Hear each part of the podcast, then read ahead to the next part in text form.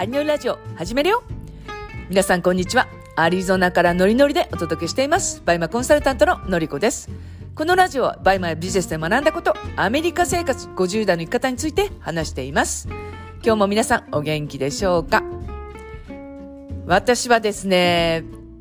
ポッドキャスト毎日聞いてますっていうメッセージを、えー、アメリカの方からいただいたんですね。もうそれをいただいたらもうやらなきゃいけないと思って今日は音声を撮っております。で、私 Facebook でライブしたりとかしてるんですけど、えー、その時に、えー、アメリカの、えー、3つの都市で、えー、お茶会とランチ会をまあするんですね。で、インスタビズ講師の、まあ、ゆきさんという方となんですけれど、えー、ハワイと、えー、ダラスと、それとロサンゼルスなんですね。で、もし、そのお近くに住んでる方とか、あとは、まあ、ハワイまで行っちゃうよとかいう方がいらっしゃいましたら、えー、このポッドキャストの詳細のところに私の公式 LINE を貼っておきますので、そこでお茶会っていうメッセージいただけたら、えー、ぜひぜひ参加できますので、えー、皆さんとアメリカで会いたいなってのは思っています。で、今日はですね、もうちょっと今までとなんか全然違う話言ったら変かもしれないですけど、ちょっとマクドナルドの話をしたいと思ったんですよ。で、なんでマクドナルドと思うかもしれないんですけど、なんか、マクドナルドも、えー、ブランドの気づきになるなっていうのを私は思ったんですよ。で、今、アメリカのマクドナルドで、え大人向けのハッピーセットを売ってるんですね。で、これハッピーミールって言うんですけど、英語ですと、で、10月から売ってて、もうなんか結構売り切れのところがあったりとかしてて、もう大人気らしいんですよ。で、私は、あの、まあ、マクドナルドに行く機会って、まあ、皆さんあります？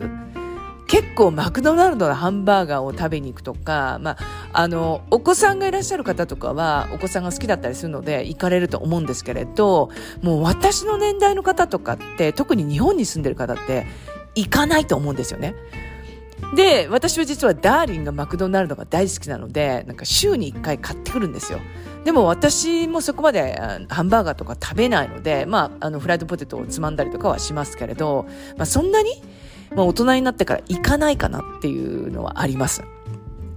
でも、アメリカって、えー、本当に、えー、マクドナルドに私がまあ立ち寄る機会っていうのはもうわずかなんですけれど、それでも、こう入った時に結構年配の方が多いなっていうイメージを受ける場所もあるんですね。日本だと結構お子さんがいてっていう、こう、わさわさしてるイメージなんですけど、もちろんそのお子さんもいたりするんですけど、その中に、やっぱ結構年配というか、もう本当に70歳、80歳の、えー、ご夫婦が、まあ仲良く、えビッグマックミールとかを食べてるんですよ。で、これ見たときに、あ、やっぱりアメリカだなと思ったんですよ。うん。なんか、えー、日本の、えー、おじい様、おばあ様、いわゆるその、70、80歳の方がマクドナルドにいるっていうのってあんまりないと思うんですよね。多分、お孫ちゃんと一緒に行くとかはあるとしても、え、ご夫婦二人で行くってあるのかなっていうのは、ちょっと私、まあ日本のマクドナルドほとんど行ったことないのでわからないんですけれど、まあアメリカは結構そういう形でマクドナルドファンっていうのが、やっぱりその、まあ小さいお子さんから、もう本当におじいちゃんおばあちゃんの世代までいるんだなっていうのは、まあ、日々感じてることなんですね。だからこそ、大人の、まあ、ハッピーミールが、えを発売したとしても、まあ、売れるんじゃないかなっていう、まあ、予測を立てて、で、実際にまあ売れてるんですよ。で、ハッピーミールっていうのは、えー、そこになんかおもちゃがつくじゃないですか。で、例えばビッグマックとかマックナゲットっていうんですかね。それになんかおもちゃがついてるんですけれど、その大人向けっていうのは、えー、ハンバーグラーとかグリマスっていうそのマクドナルドが独自に、えー、作ったそのコレクション性の高いなんかおもちゃらしいんですね。で、それがまあ欲しいっていう方が今そのハッピーミールをまあ買ってるってことなんですよ。で、えー、そのハッピーミールっていうのは私知らなかったんですけれど、なんかマクドナルドのブランドとしたらものすごく力を入れているブランドらしいんですよ。要するに、あの、まあ、その独自性があるってことで、その、え、ボックスに、ハンバーガーとかフライドポテトが入ってて、まあそこに、え、おもちゃが一緒に入ってるっていうな、まあそういうような、まあ一種のその、え、マクドナルドの本当にその、え、大きな、まあブランドの一つってことなんですね。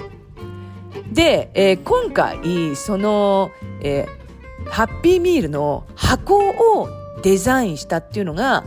カクタスプラントフリーマーケットっていうストリートブランドなんですよ。で、私この、えー、ストリートブランド知らなかったんですけれど、まあ、結構その、アメリカの中では、まあ、有名な、えー、ストリートブランドらしいんですよ。で、ほとんど、えー、まあ、完売というか、もう限定みたいな感じで、あまりその、まあ、在庫がないというか、まあ、商品自体が多分、たくさん作ってないっていうような、まあ、そういう結構レアなブランドらしいんですね。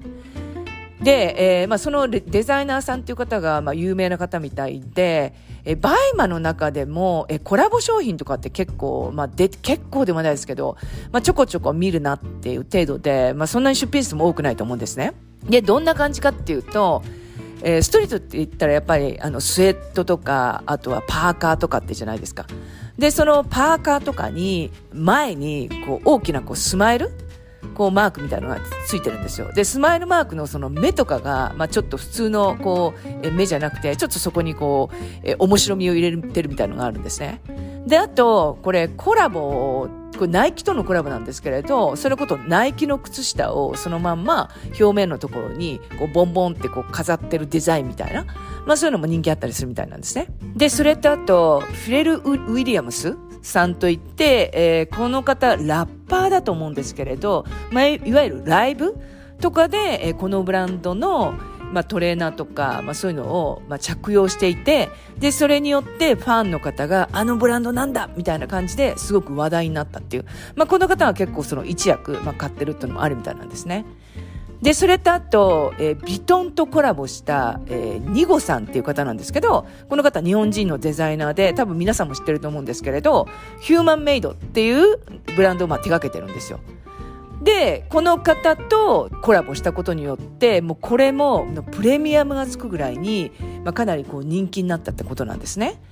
で、実際にこのプレミアムの商品が、本当に、ただのパーカーって言ったら失礼かもしれないんですけど、まあそれが10万円ぐらいまで、こう跳ね上がったっていうことなんですよね。で、えー、今回、そのマクドナルドで、なんかハッピーミールっていうのを見て、なんかそこからこうタグってったら、あ、こんな感じでブランドって見つかるんだっていう。まあ、このブランドったら本当にレアですし、もう限定のものしか置いてなかったりとか、あと、まあ、そのオリジナルのものでも、まあ、在庫数がすごく少ない。こういうブランドって結構あるんだな。ブランドの気づきをシェアさせていただきました。今日も皆さん素敵な一日をお過ごしください。それでは。